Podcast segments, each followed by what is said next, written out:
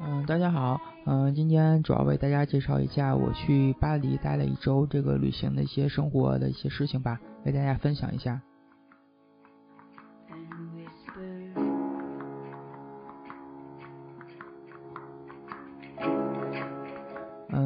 呢，就是我是去法国去了两次，嗯，一次是去了法国的南岸，呃，就是尼斯那一片的海滩，包括就是属于普罗旺斯大区嘛，啊、尼斯、摩纳哥那一片的海滩，嗯、叫做蓝色海滩，嗯，这个以后节目会为大家大家的介绍一下，嗯、这今天呢，主要为大家的简单介绍一下，就是，呃，我在法国巴黎待的一周，嗯，怎么说呢，还是。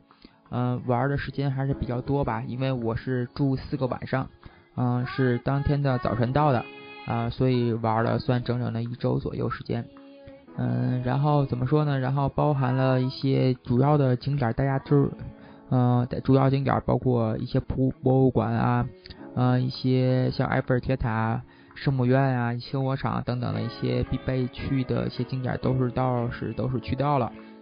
然后呢，也遇到的一些比较好玩的事情吧。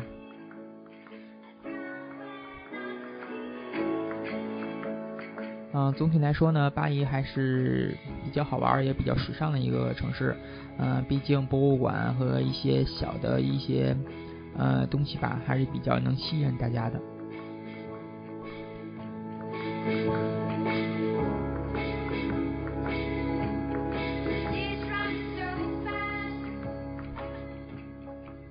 嗯，巴黎呢是法国的最大的城市，是它的首都，也是它的一个政治文化中心，也是它属于巴黎属于法国的第七十五个省，属于是法兰法兰西大岛法兰西岛的一个大区。嗯，人口大致的话，应该是我如果数据没记错的话，应该是两百万人口左右。嗯，怎么说呢？这个巴黎还是就是还是比较相对我的观察来说，还是比较时尚的一个城市吧。嗯、有好多就是怎么说呢？有好多就是我看到一些比较新奇的东西，呃，包括一些嗯，怎么说？包括一些艺术品也好，或者是呃画画也好，或者是一些其他的一些人文景观也好，反正来说还是比较大家值得大家去的城市吧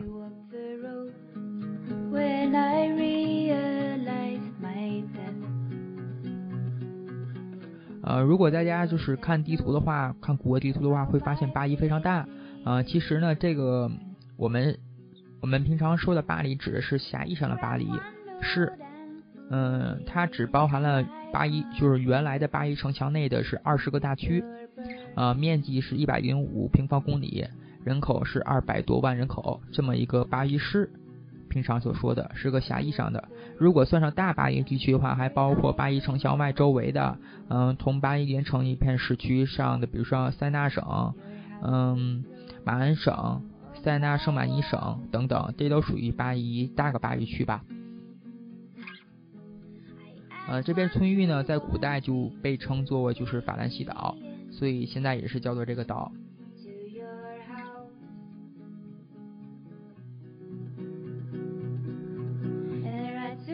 说一下平均气温吧。呃，我当时我这阵去的话是九月，是八月底去的嘛。嗯、那阵气温还说还是比较适合旅行的吧。嗯、平均气温在二十四度到二十二度左右。嗯，这个天气比较凉爽，而且怎么说呢？九月份、十月份也是雨季。嗯、不过呢，这个我当时去了一周，只是下了一天的雨，这个相对来说比较幸运的吧。嗯，并不是太多的，也不是太寒冷，也不是太炎热，也是很好的气温。嗯，不过呢，你要是一月份气温是只有几度，就是三四度的样子，呃，七八月份就是二十多度左右，啊、这个气温怎么说呢？还是嗯、夏秋季的降雨啊比较多。嗯、大家应该如果选择旅行，应该选择九月份或十月份的时候，或者这阵儿比较凉爽，或者像我一样选择八月底时候也是不错的。呃，不过这阵儿相对游客还是比较多吧，相对于四五月份的时候。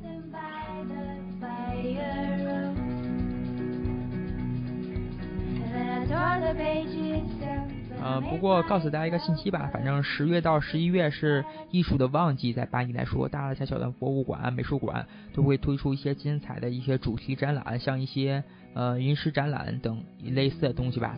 嗯，其实这个还是比较怎么说呢？一年之中，巴黎还是没有没有淡季的，可以这么说，比较全面一个城市吧。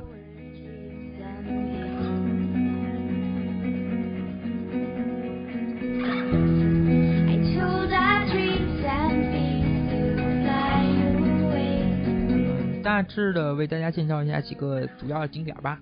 首先就是大家所知道的卢浮宫。嗯，卢浮宫呢，怎么说呢，也是全世界最大的博物馆。嗯，每次你我反正我发现了，我去了两次卢卢浮宫，在一周之内，呃，每次都会有新的发现。呃，这是很神奇，因为主要是还是大家基本上不可能把卢浮宫所有所有的展品全看过来。嗯，基本上就是挑自己喜欢的看，或者是嗯看自己认为对自己比较。嗯，对自己比较有感兴趣的一部分吧。嗯，怎么说呢？其实大家所知道的蒙娜丽莎，并不是大家想象中的大家就是呃特别怎么特别宏伟或者特别大吧。不过那绝对是一流的。嗯，不过颜色掉的已经还是怎么说呢？这么多年的氧化吧，嗯，颜色已是不如嗯你在书书上或宣传画上看到这么艳丽了那种颜色。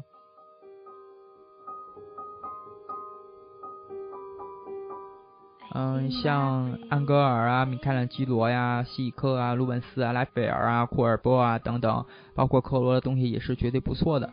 嗯，因为是大家看的艺术品比较也比较多了，在卢浮宫里面，所以来说，嗯，怎么说呢？就是所以来说，就是嗯，你不想，肯定大家都不想错过一些东西，不过肯定会错过的。嗯，多去几次吧，只能。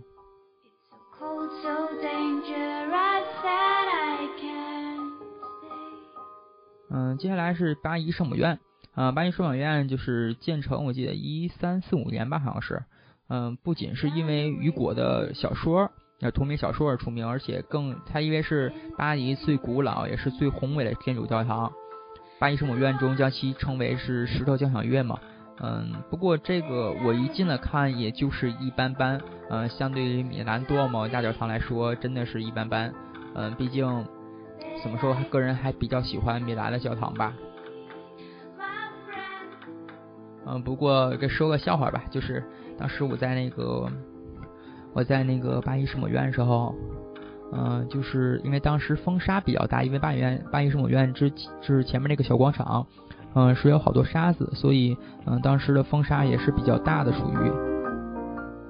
然后就是一起风，那天风还也是比较大，然后起风沙子全扬起来，然后那你看那个排队那个队伍全是我全掩埋在风沙里了，我好特别怎么说呢？特别有感触吧，还是。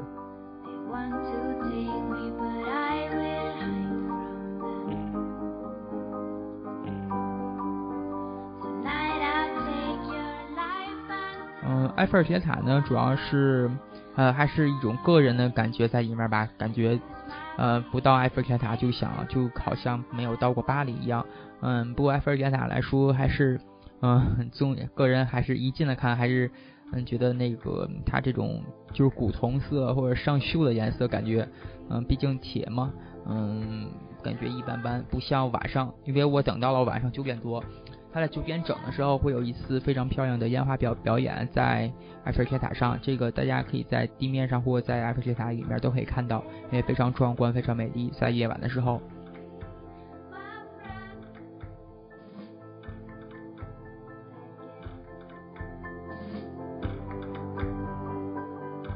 嗯，不过提醒大家一点，如果买埃菲尔票的话，尽量大家在提前在网上预约。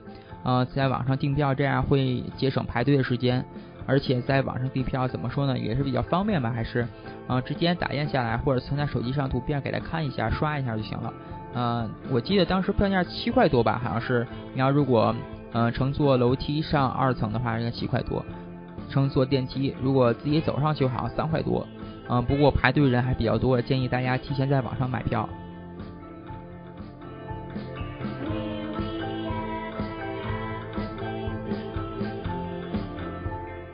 所以就给大家说一个呃技巧一个东西吧，就是大家如果都知道协和广场对吧？一七五七年建的一个非常美丽的广场，嗯，它是怎么说？你要如果记住协和广场在哪儿，比如说再去其他的景点，巴黎其他景点比较方便，因为它位于香榭丽舍大道中段，从这里可以环顾大部分巴黎的美景，比如说像香榭丽舍大道啊、凯旋门啊。呃，一些一些公园啊或者卢浮宫等等，都可以从广场看到，所以通过这个广场作为一个中转点，也是不错的选择。这样就容易不容易迷路，而且自己在外旅行也比较方便。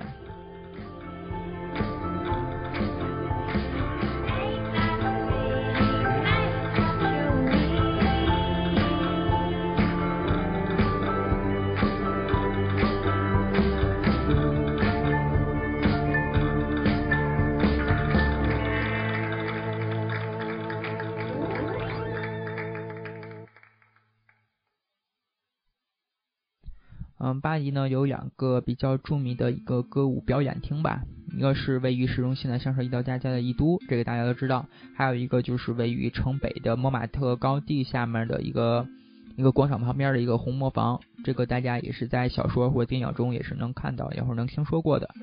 嗯，红磨坊呢怎么来说呢？还是我当然不我，因为我自己去旅行啊，自己一般不会进这种场所啊，毕竟一个人嘛。嗯，也不是不安全，只不过觉得没有，我对这个不太感兴趣，只是外面照了张相。嗯，如果说这个，嗯，红磨坊还是比较容易感觉像电影一的情节吧，就是屋顶上那种长长的那种，而且是发红的，包括那个颜色也是红的，呃，它漆成红的一种大叶轮，是磨红坊，就是也是红磨坊较为地道一个法国式的一个歌舞歌舞厅。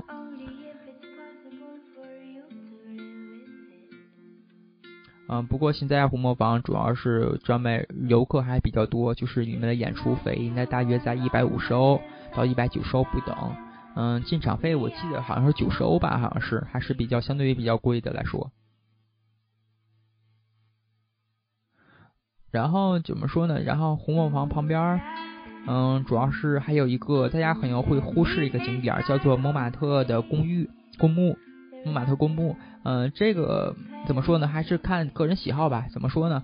就是个人感触吧。还是，嗯，如果大家喜欢就是参观一些名人的公墓，可以去蒙马特公墓。还有一个叫拉腿斯公墓，那个是在呃九号线乌勒大列那个站，然后再走一段走五分钟的路就可以看到那个另外一个公墓。那个公墓里面有许多的名人，像巴尔扎特等等。然后在那个蒙马特公墓这里面也有是像海涅啊、诗人等等一些比较艺术。偏艺术类的、偏人文类的一些呃名人会选择葬在巴黎等等，也是不错的一个怎么说呢？嗯，不错的一个，你不能说景点，是不错的一个旅游体验吧。嗯，好多的当地的市民，包括一些其他的游客、其他国家游客，也会选择去嗯嗯公墓里去看一看或纪念一下啊这些伟大的名人给给我们带来一些精神上财富吧。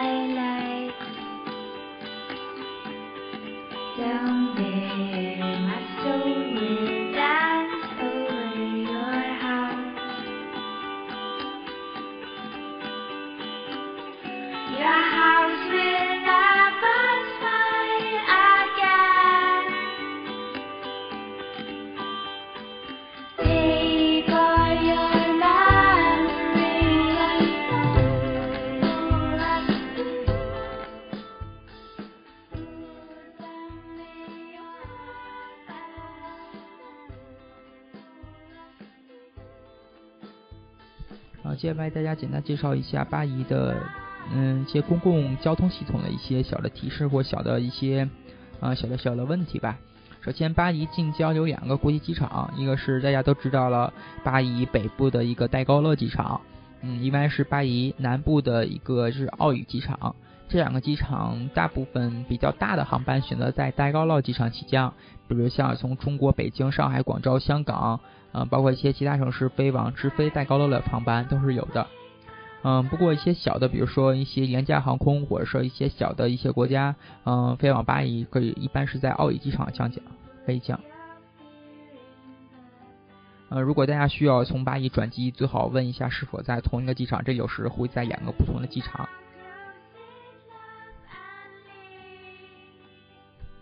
嗯，不过从市区到戴高乐机场还是比较方便的，直接搭乘二幺二。r 一二嗯 b 线就可以到达嗯机场。这个嗯比如说像奥义机场它就属于比较小的机场嘛有专门的啊轨道交通线奥尼 bus，然后可以换乘嗯 b 线然后到市区。啊总体来说还是比较方便的。不过我这次因为是从米兰走嗯我订的是瑞安航空的航空瑞安航空的航空公司的一些航班然后它是在我不呃，是 B E A 一个小的一个城市，是巴黎北部的一个非常非常远的一个小城市。那有个小机场，从那儿降。嗯，不过总体来说，那小城市一巴以开车的话，开大巴的话，应该是在一个半小时到一个小时四十分钟左右。那到市区非常非常远。嗯，不过因为航价比较便宜，没有透露一下价格吧，只要需要五十多欧吧，往返从米兰飞，也是非常价格非常合适的。嗯，不过那个机场是非常小的。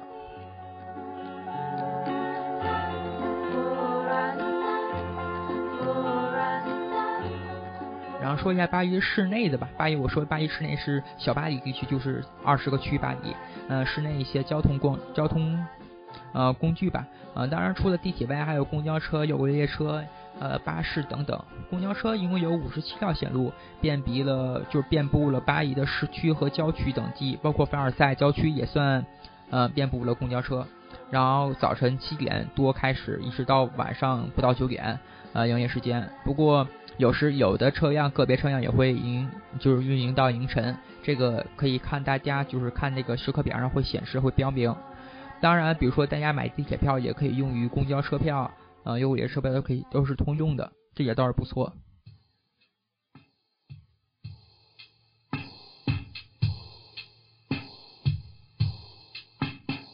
嗯，这个票价问题呢，就是大约巴黎公交系统是以区分价的，呃，市内分为八个环，从内到外的票价递增。比如说二环之内是在一点五欧，呃，一点五个小时内可以随意的换乘各种交通工具。嗯，比如说。可是大家比如说游览巴黎或旅行在巴黎，都基本上在一到三区之内都会价值景点都会看完。呃，不过凡尔赛宫是在四区，呃，迪士尼好像是在五区吧，好像是。嗯，比如说像机场、迪士尼、凡尔赛宫都比较远，你可以买到一到五圈之内的一些周票或天票，这倒是也不错的。呃，这个不管你坐就是 RIR 或者是 Metro 啊，或者是 Train 或者 Bus 啊，都是可以的。或者大家可以买一种叫做就是巴黎游览的一个套票，就是比如说十次票或者是那个，嗯，就是游览的一些票套票也是不错的。不过看大家的具体的安排时间吧，根据时间来定各种票价。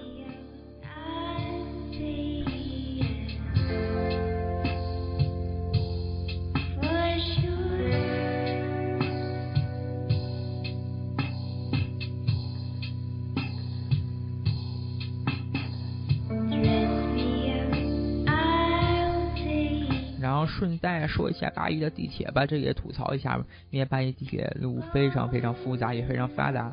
呃，一共我也忘了有多少种了，呃，好像记得十三条还是十四条线路。呃，然后它是标序的是一到十三或一到十四，然后标记是 M。然后怎么说呢？这个地铁，嗯，还是比较乱的，不过挺发达，想去哪都有地铁可以到。嗯。怎么说呢？地铁运运营时间好像大约是早晨凌晨五点多吧开始，一直到嗯十二点，半夜十二点左右。呃，票价是也是跟刚才上一样，一点三、一点七，呃不等，看哪个区的哪个区的。嗯，怎么说呢？还是来说价格上还是可以的，只不过就是有点绕。大家要看好哪条线到哪条线，比如终点站，你要看好了就行了，然后再导吧，在地铁里面导就可以了。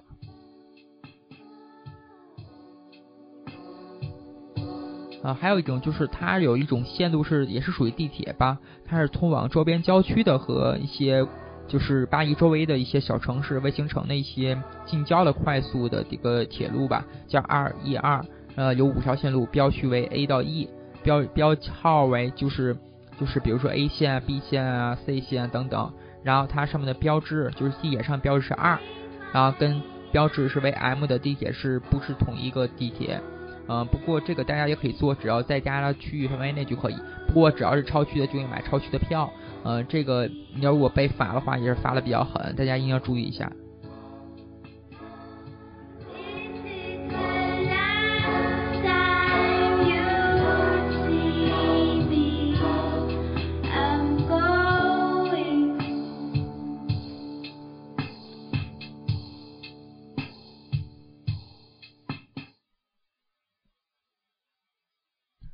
接下来说一下就是巴黎的一些怎么说呢？一些购物的一些情况吧。首先，巴黎的还是现在就是自从欧元统一了之后，大致还是在欧元区都是花欧元，这也大家比较放心。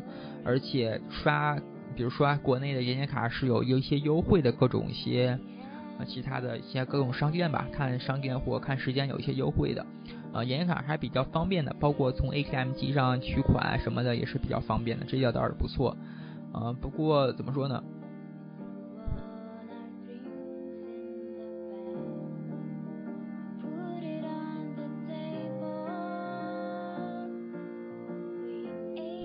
不过怎么说呢？还是大家就是，嗯，小心小偷吧。还是因为巴黎毕竟是个大城市，也是欧洲排名前十的，就是排名第一好像巴塞罗那，我要没记错的话。然后巴黎、米兰、罗马等等，就是属于比较小偷比较泛滥的一个。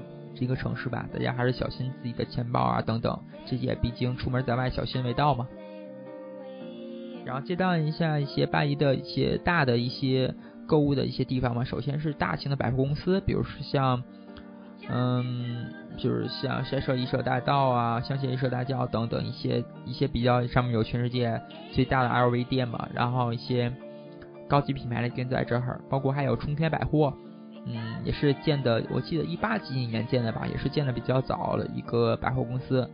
呃，这个游客在这个出示护照的话，你都可以享受九折的优惠，我记得好像是。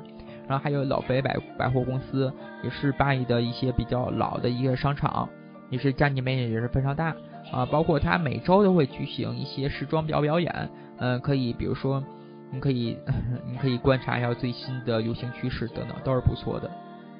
然后，比如像像小的一些购物街吧，比如像就是，嗯，就是像，嗯，就是卢浮宫，在卢浮宫的正右面有一条小道，那小道有比较几个比较潮流的店，比如像 Colade 啊等等一些潮店会在那个那条小道上会开，然后，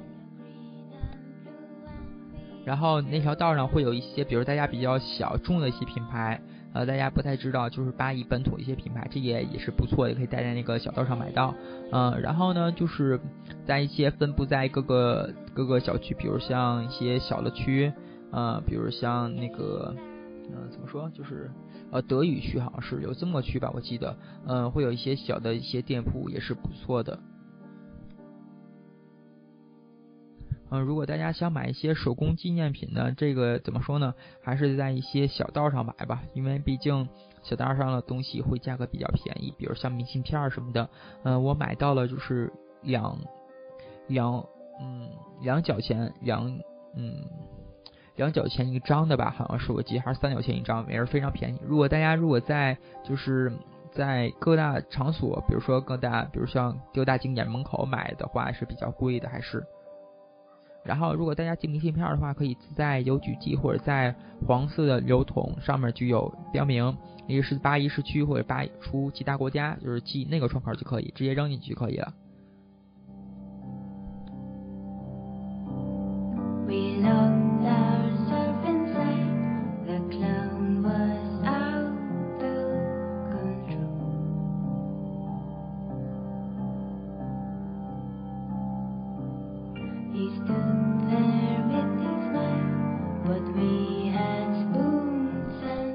然后呢，为大家简单介绍一些巴黎住宿一些东西吧。嗯，包含就是我当然住的是同学的房子，这个呃，这个大家肯定有可能不会这么容易找到吧？呃，大家就是大致的巴黎住宿还是相对来说比较贵的。如果大家住正式的 hotel 的话，星级的 hotel 是还是比较贵，当然是七八十欧一晚上。嗯，不过大家可以找一些比较不错的一些青年旅馆等等的，都是不错的。基本上一个人单人间的话是三十五左右或者三十欧，嗯，三十欧，嗯，也还行，一个晚上单人间。如果大家选择住双人间的话，会更加便宜一点吧。嗯，大致的八一住宿情况，比如说治安吧，嗯，治安大约大约，嗯，大家还是不要再住在十七到二十区，治安不是太好，总体来说。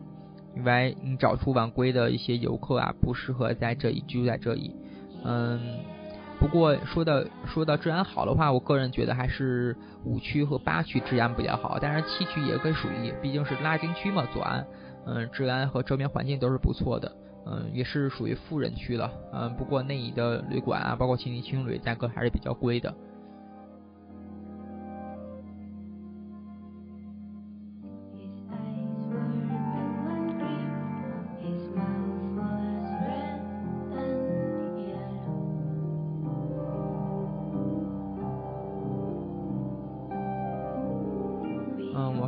到巴黎，然后我是先到的卢浮宫，嗯，当时因为怎么说呢，还是嗯，因为就是当时到了比较早嘛，早晨我记得早晨八点多吧，哈，就到了巴黎市区，然后只能是先就是参观一些外围的景点，像像凯旋门等等，然后因为卢浮宫早晨九点才开，好像是，然后只能参观先先去凯旋凯旋门，然后这凯旋门。嗯，感觉还是很宏伟。不过大家不要直接从嗯道路上穿行，这样比较危险。下面有个地下小通道，可以从下面出进出，也是比较方便。如果大家想登凯旋门的话，票价好像是九欧。嗯，开放时间是早晨九点半开始。嗯，有时有可能是九点开始，这个不太确定。嗯，然后从上面登顶就可以，也是从地下通道买票，然后排队，然后上去。嗯，不过我当时因为觉得没有必要登顶，就是就没有买这个票。啊，不过大家带着学生证或欧洲居游卡都是可以的，在一些博物馆都是免费的，像卢浮宫、嗯奥赛、嗯马法国现代博物馆等等都是免费的，这也倒是不错。嗯，然后呢，接着就是到了，就是从凯旋门，它有好几条大道嘛，可以通往一些其他的一些，就是通往其他的一些，就是一些大家所知道的一些景点都是。嗯，很方便。嗯，不过大家注意不要走迷路，因为巴黎的每条道都看着感觉差不多，因为道路的旁边城市规划建设呀，包括道路的嗯树木的摆放等等都是差不多的，我感觉。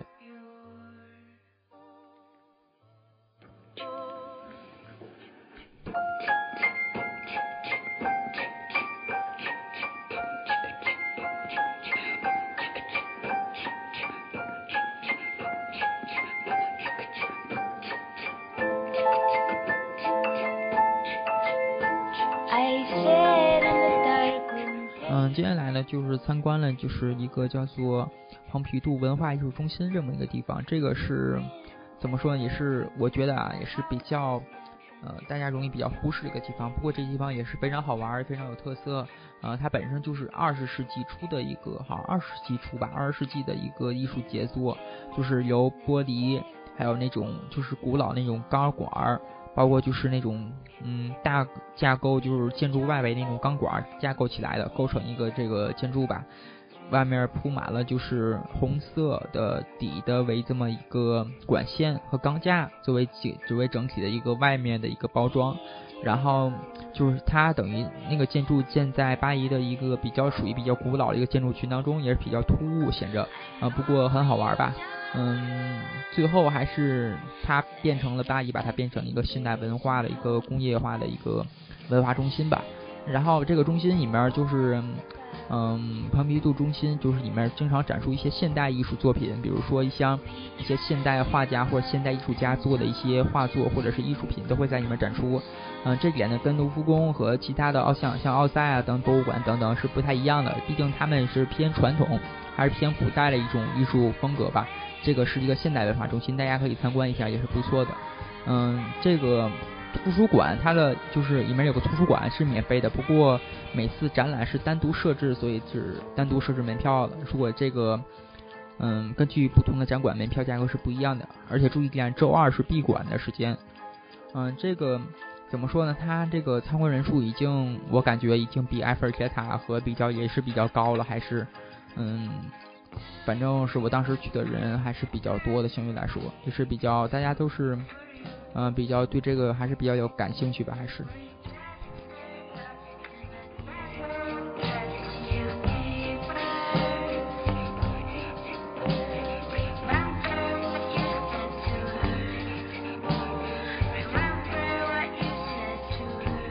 然后顺带说一下巴黎迪士尼迪士尼吧，还迪迪士尼无所谓了啊，迪士尼乐园吧。然后它是也是也是也是在巴黎非常远的一个小的地方吧，也是三十多公里了，我记得已经。嗯，是在巴黎的东面。嗯，它建成于就是我出生那年九二年。然后是它是除了我记得啊是除了美国以外最第二个吧，第二个是第二座迪士尼乐园，其他的也一样，不过。怎么说呢？我当时就是我想还是想去来着，不过因为自己一个人旅行嘛，也没人陪着去，啊，所以感觉也是很一般了，所以就没有没有去，只是啊，只是计算一下线路、时间什么的安排也没有去。不过从网上看一看他的介绍还是很不错的，啊，有可能我明年过生日有可能会去一趟吧。嗯，大家也自己在广播里给大家，嗯，怎么说呢？招友招友一下吧。如果明年四五月份，大家如果谁愿意去，可以大家一块组团儿嗯，可以大家，可以大家一块组团去迪士尼乐园玩吧，去法国的，也是，毕竟从小到大很少去迪士尼，毕竟中国好像就香港有吧，嗯，还是比较合适的，而且是毕竟是儿童的时候没有在其他欧洲时间待过嘛，还是比较希望去一趟迪士尼的。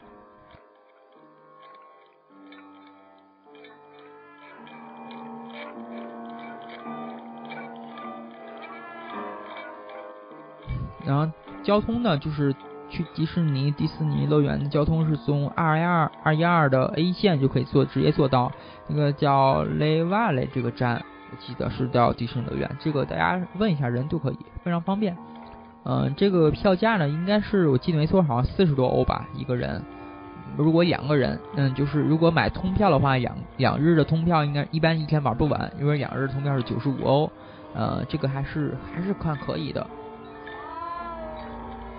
毕竟怎么来说也是圆自己一个梦吧，还是。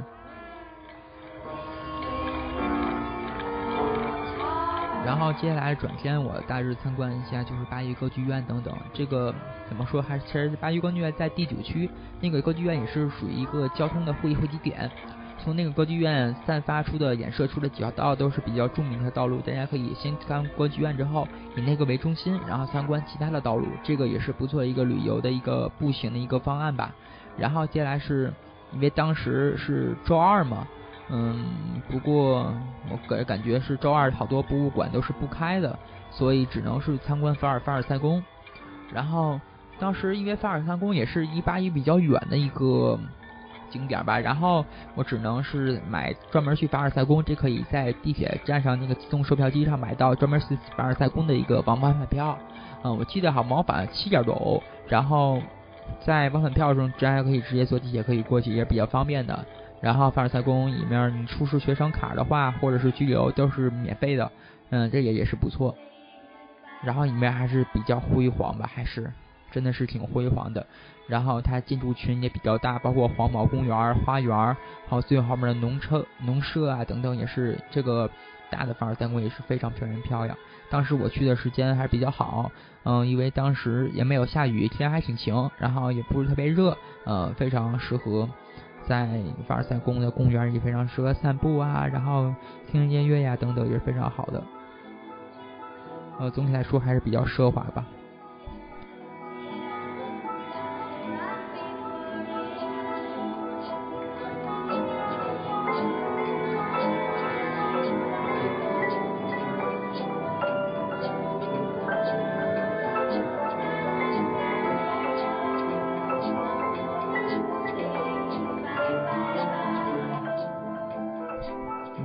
回到巴黎市区呢，正好我在那个亚历山大三世桥那个站下车，然后看到了就是也是上可以称之为怎么说呢？就是也是最美的一个大桥吧，就是亚历山大三世的一个桥。然后它是全长一百多，一百零七米还是一百零八米，反正一百多米。然后是个拱形桥，单拱形桥。嗯，就是为了就是它怎么说？为了就是不影响两岸的视野，它建的比较矮，所以来说这个桥非常适合。怎么说呢？就是拍电影啊，包括一些桥段的取景，也是都在这个桥上，也非常壮观。它有两个嗯雕像，然后包括一些小爱神灯啊，都是非常精致可爱的，也是不错的。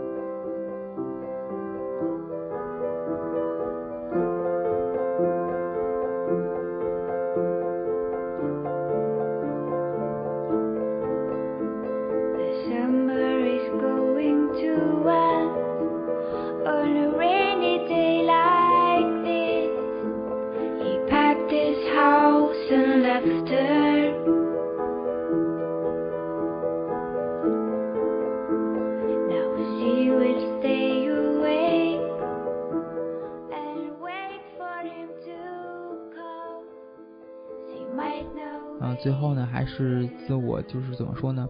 嗯，分享一下在巴黎的一些怎么说呢？自我感触吧，也罢吧，为大家今后去巴黎、去法国，提供一些大致的一些，嗯，大致一些思路吧。首先，我觉得如果你是热爱文学啊、热爱绘画呀，嗯，喜好这些就是古老的欧洲艺术，可以，当然可以去，非常非常建议大家去巴黎。嗯，如果你是一个购物的，或者是呃，选择一些时尚的一些东西来说，也是非常非常大家建议大家去巴黎。然后，如果你是比较人文的，或者喜欢爱看电影，爱喜欢一些浪漫主义的一些东西，也是非常非常建议大家去巴黎。总体来说，没有嗯，巴黎满足各式各人的需要吧，还是还是比较一个能让大家住有一周左右的时间一个城市。毕竟好玩的、可看的东西也比较多。然后呢，最终吧，还是说祝八一大家祝八一大家愉快，然后祝大家旅行顺意。然后在这里呢，节目也是做了十几期，希望大家多多见识，多多收听。在 iTunes Store 可以关注我们。然后最后一首歌，呃，来结束吧，就是叫做《The Sun Is Going Down》。嗯，谢谢大家，拜拜。